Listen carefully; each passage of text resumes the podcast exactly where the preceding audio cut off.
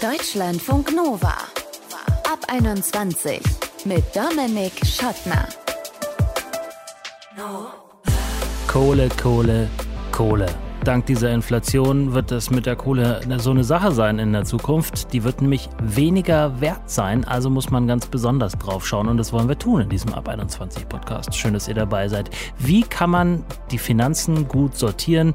Wie kann man dafür sorgen, dass man mit der weniger werdenden Kohle oder zumindest dem Gefühl, dass man weniger hat, besser umgehen und trotzdem noch genügend Geld übrig hat, um sich was zu essen zu kaufen. Darüber wollen wir sprechen mit Susanne Meunier. Sie ist Finanzexpertin bei der Stiftung Warentest und wird uns sagen, welche Versicherungen Sinn machen und welche eher nicht und wo man erkennen kann, ob sich eine Investition lohnt oder nicht. Erstmal aber gucken wir in die Praxis. Und zwar machen wir das mit einem, der schon immer sehr präzise mit seinem Geld umgeht, nämlich mit Jörg aus Hamburg. Hi Jörg. Moin. Hast du all deine Finanzen immer genau auf dem Schirm, weißt also, ja, so und so viel habe ich auf dem Konto und das und das geht jetzt noch weg? Ja, tatsächlich habe ich da vor fünf Jahren mit angefangen, ein Haushaltsbuch zu führen. Einfach weil Einstieg ins Berufsleben nach dem Studium eigener Verdienst und äh, da habe ich gedacht, ordne ich das ein bisschen und äh, schau, was reinkommt und was rauskommt. Das hat sehr gut funktioniert und ja, seitdem habe ich einen Überblick darüber. Also so ein richtig klassisches Haushaltsbuch auf Papier? Ah, nicht ganz. Ich habe angefangen mit einer App das Ganze zu machen auf dem Telefon und das hat mir so gut gefallen, weil das wirklich echt einfach ist, dort alles zu tracken. Man hat halt sein Handy auch immer mit, falls man jetzt größere Ausgaben jetzt mal, also es kommt natürlich nicht so vor, aber unterwegs hat, kann man die da auch eintragen. Insofern, ja. Das heißt, ich stelle mir vor, du fährst in Hamburg mit der U-Bahn, kommst am Bäcker vorbei, holst ein Franzbrötchen, zack, bumm, äh, 1,50 eingetragen in die App oder wie machst du das? Genau, am Anfang habe ich das tatsächlich so gemacht, um einmal wirklich genau meine Ausgaben auf der Liste zu haben und dann irgendwann habe ich dann so einen groben Überblick gehabt, zum Beispiel Essen kostet mich so und so viel im Monat und dann habe ich das eingetragen als Spanne. Mhm. Aber ich, die, heutzutage track ich nicht mehr jedes Franzbrötchen, sag ich mal. Und aber jetzt so Dinge, die so wie Essen, die hast du sozusagen schon mal einmal testweise zusammengefasst, aber so Dinge, die du dir außerhalb der Reihe kaufst, trägst du die dann sofort ein oder setzt du dich einmal in der Woche hin und guckst auf die Kassenzettel, die du irgendwie noch im Geldbeutel hast oder sonst wo? Das habe ich mal so, mal so gemacht. Ich habe mich jetzt aber darauf ein gestellt, dass ich das wirklich sofort eintrage, weil das ist einfach einfacher. Es geht dann natürlich auch nur um solche Sachen wie, ich bin bei Saturn und denke mir, hey, heute kaufe ich mir endlich den neuen Computer, den ich haben wollte oder Laptop und trage dann solche etwas größeren Zahlen ein, aber sonst habe ich ja nicht so viele Ausgaben. Ja. Jetzt äh, habe ich schon eingangs gesagt, die Sache mit der Inflation, die Sache mit dem Krieg betrifft früher oder später über die Energierechnung, die wir kriegen werden, ja uns alle. Hast du da schon so Posten identifiziert in deinem Haushaltsbuch, wo du sagst, okay, da kann ich zur Not ein bisschen was weglassen, damit ich mir den Rest, also das Notwendige, auch tatsächlich leisten kann? Mhm, also tatsächlich nicht. Meine höchsten Ausgaben sind beim Essen, weil ich einfach sehr gerne koche und mir auch gerne halt was gönnen, qualitativ hochwertigeres. Und insofern, darauf würde ich halt, also ich könnte dort Abstriche machen, aber ich würde es sehr ungern tun. Aber das ist wirklich der größte Posten. Ansonsten, ja, Urlaub verkürzen mhm. oder gar keinen Urlaub machen. Ja. Aber und, sind das Themen, äh, mit denen du dich beschäftigst, Fragen, mit denen du dich auseinandersetzt?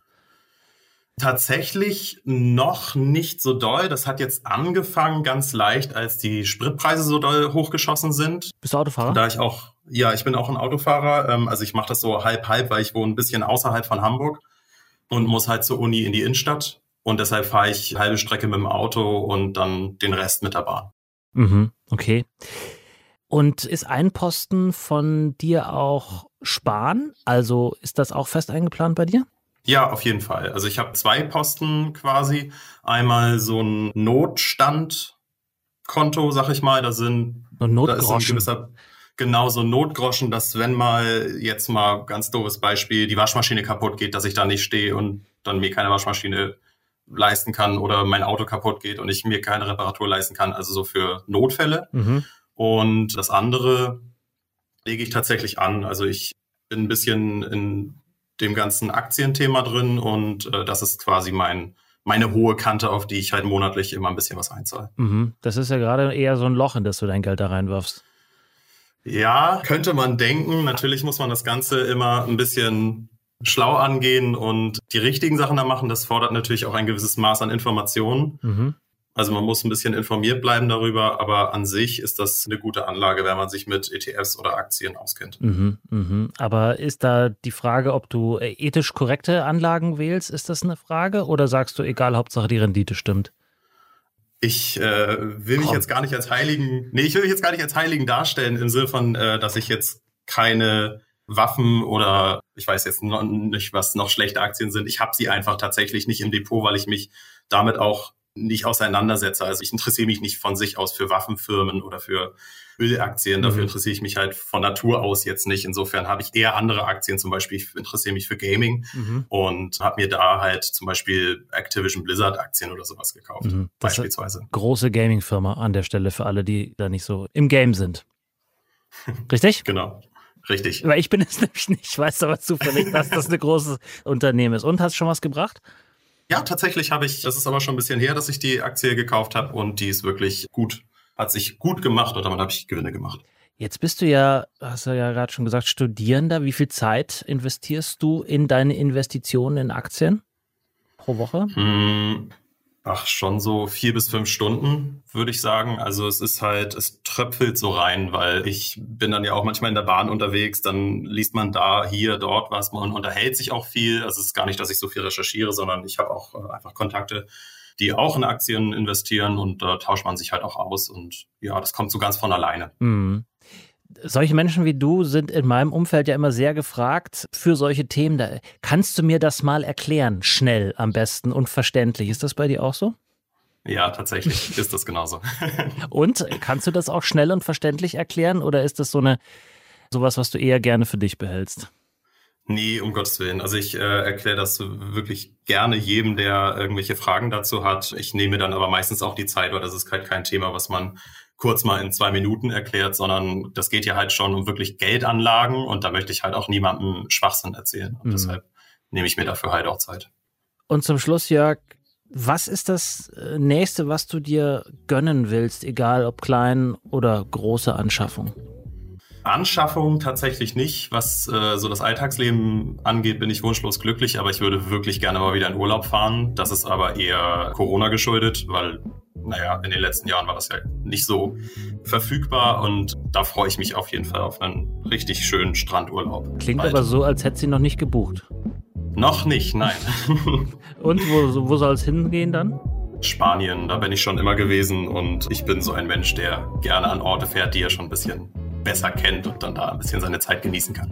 Sagt Jörg aus Hamburg, hat uns erklärt, wie er seine Finanzen ordnet und wo er demnächst Urlaub machen will. Gute Erholung wünsche ich dir. Vielen Dank.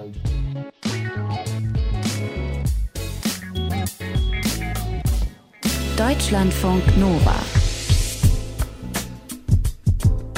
Es gibt in Sachen Ordnung zwei, vielleicht drei Typen, würde ich sagen. Typ 1 ist super organisiert, weiß immer, wo alles ist. Typ 2 hat Ordner, egal ob digital oder in echt, befüllt die Ordner aber nicht. Und Typ 3, das ist der, der wahrscheinlich am häufigsten vorkommt, der Typ 3 kapituliert direkt vor dem Ordnung halten.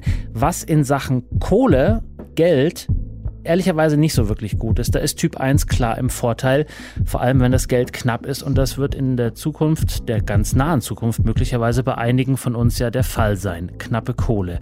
Wie man Ordnung ins Finanzchaos bringen kann, kann uns jetzt Susanne Meunier sagen. Sie ist Finanzexpertin bei der Stiftung Warentest. Hallo.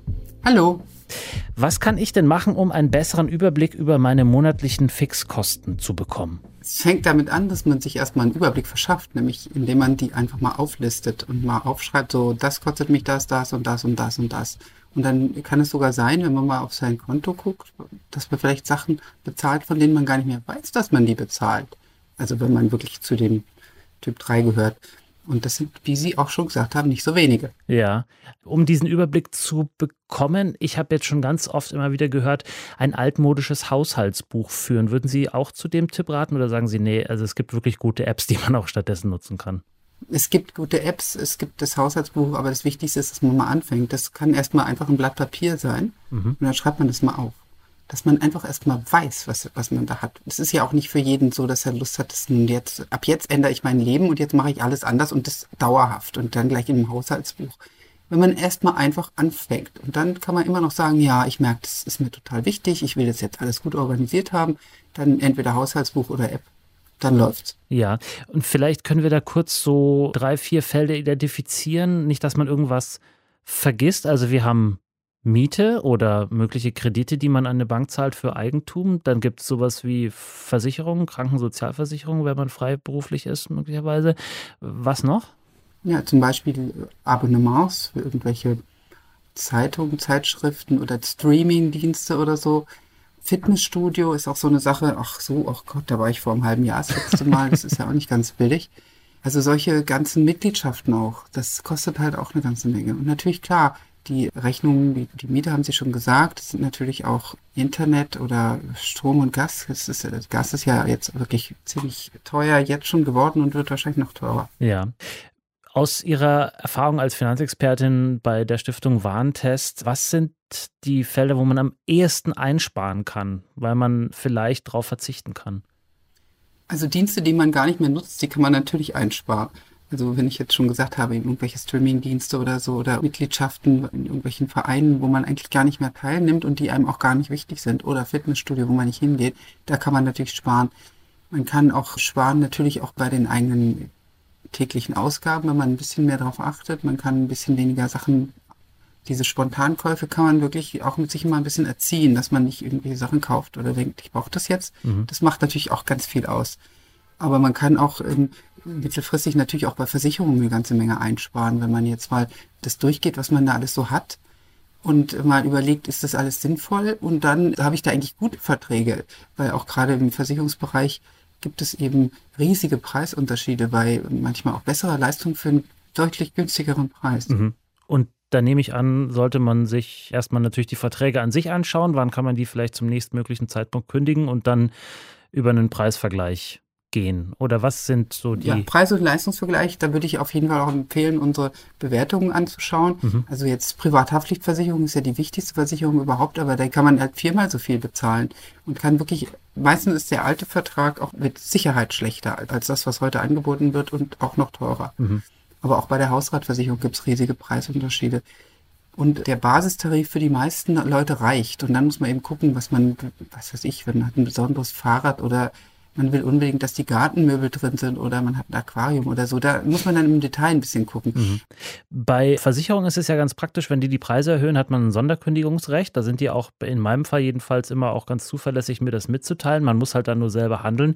Bei Fitnessstudios ist mir aufgefallen, die sind da nicht so zuverlässig oder auch anderen Diensten, die man vielleicht so abonniert hat. Streamingdienste haben sie auch gerade genannt. Da muss man immer ziemlich dahinterher sein. Kann man bei Preiserhöhungen immer raus aus dem Vertrag? Also man kann meistens raus aus dem Vertrag, aber es kann sein, dass eben Widerstand droht oder das wird einem dann untergeschoben, beispielsweise bei Streamingdiensten gab es jetzt auch gerade ein bisschen Ärger mit Netflix. Haben die eigentlich gefragt, ob da der Preis erhöht wurde oder haben sie nicht gefragt? Und da gibt es sogar jetzt einige wahrscheinlich, die sich mit Netflix ordentlich streiten werden darüber und verlangen, dass die sie aus dem Vertrag rauslassen. Mhm. Aber tatsächlich ist es so, dass es muss gefragt werden, man muss die Zustimmung einholen oder sonst kann man eben raus aus dem Vertrag. Man muss aber auch das mitkriegen. Manchmal wird einem das eben einfach so zugeschickt und man äh, widerspricht nicht. Man muss auch ein bisschen aufmerksam sein, mhm. damit man eben dann in dem Moment auch aus dem Vertrag rauskommt. Auch bei der gesetzlichen Krankenkasse kann man übrigens Geld sparen, wenn man von einer teuren in eine günstigere geht. Mhm. Frau Meunier, abschließend, muss man denn Verträge, egal ob Krankenkasse, Netflix oder Hausratversicherung, schriftlich mit Unterschrift kündigen oder kann man das auch ganz easy per E-Mail oder vielleicht sogar per App machen? Also für die Verträge ab Oktober 2016 kann man das. Für Verträge davor muss man schriftlich kündigen. Und das ist bei natürlich äh, auch Mietvertrag oder Arbeitsvertrag oder auch bei der Versicherung ist natürlich sinnvoll, schriftlich zu kündigen, sich das auch bestätigen zu lassen. Also wenn es einem wichtiger ist. Aber man muss überhaupt nicht immer einen Brief schreiben, sondern in vielen Fällen reicht eine E-Mail auch bei so Streamingdiensten, die man jetzt vor ein paar Jahren mal abgeschlossen hat sagt Susanne Meunier, Finanzexpertin von Stiftung Warntest. Ich fasse zusammen eine Inventur, also eine Bestandsaufnahme von allen Ausgaben, die man monatlich so hat, machen und dann gucken, was brauche ich wirklich, wo habe ich vielleicht einen Dienst schon seit Monaten oder Jahren nicht mehr genutzt und dann einfach, einfach in Anführungsstrichen, den Mut haben, auch zu kündigen. Vielen Dank. Ja. Und wenn ihr jetzt sagt, Moment mal, da fehlt ja noch der ultimative Finanzordnungs- und Investitionstipp. Schreibt uns einfach eine Mail. Mail at deutschlandfunknova.de oder schickt uns eine Text- oder Sprachnachricht bei WhatsApp 0160 91 36 08 52. Ich bin Dominik Schottner. Vielen Dank fürs Interesse. Bis zum nächsten Mal. Ciao.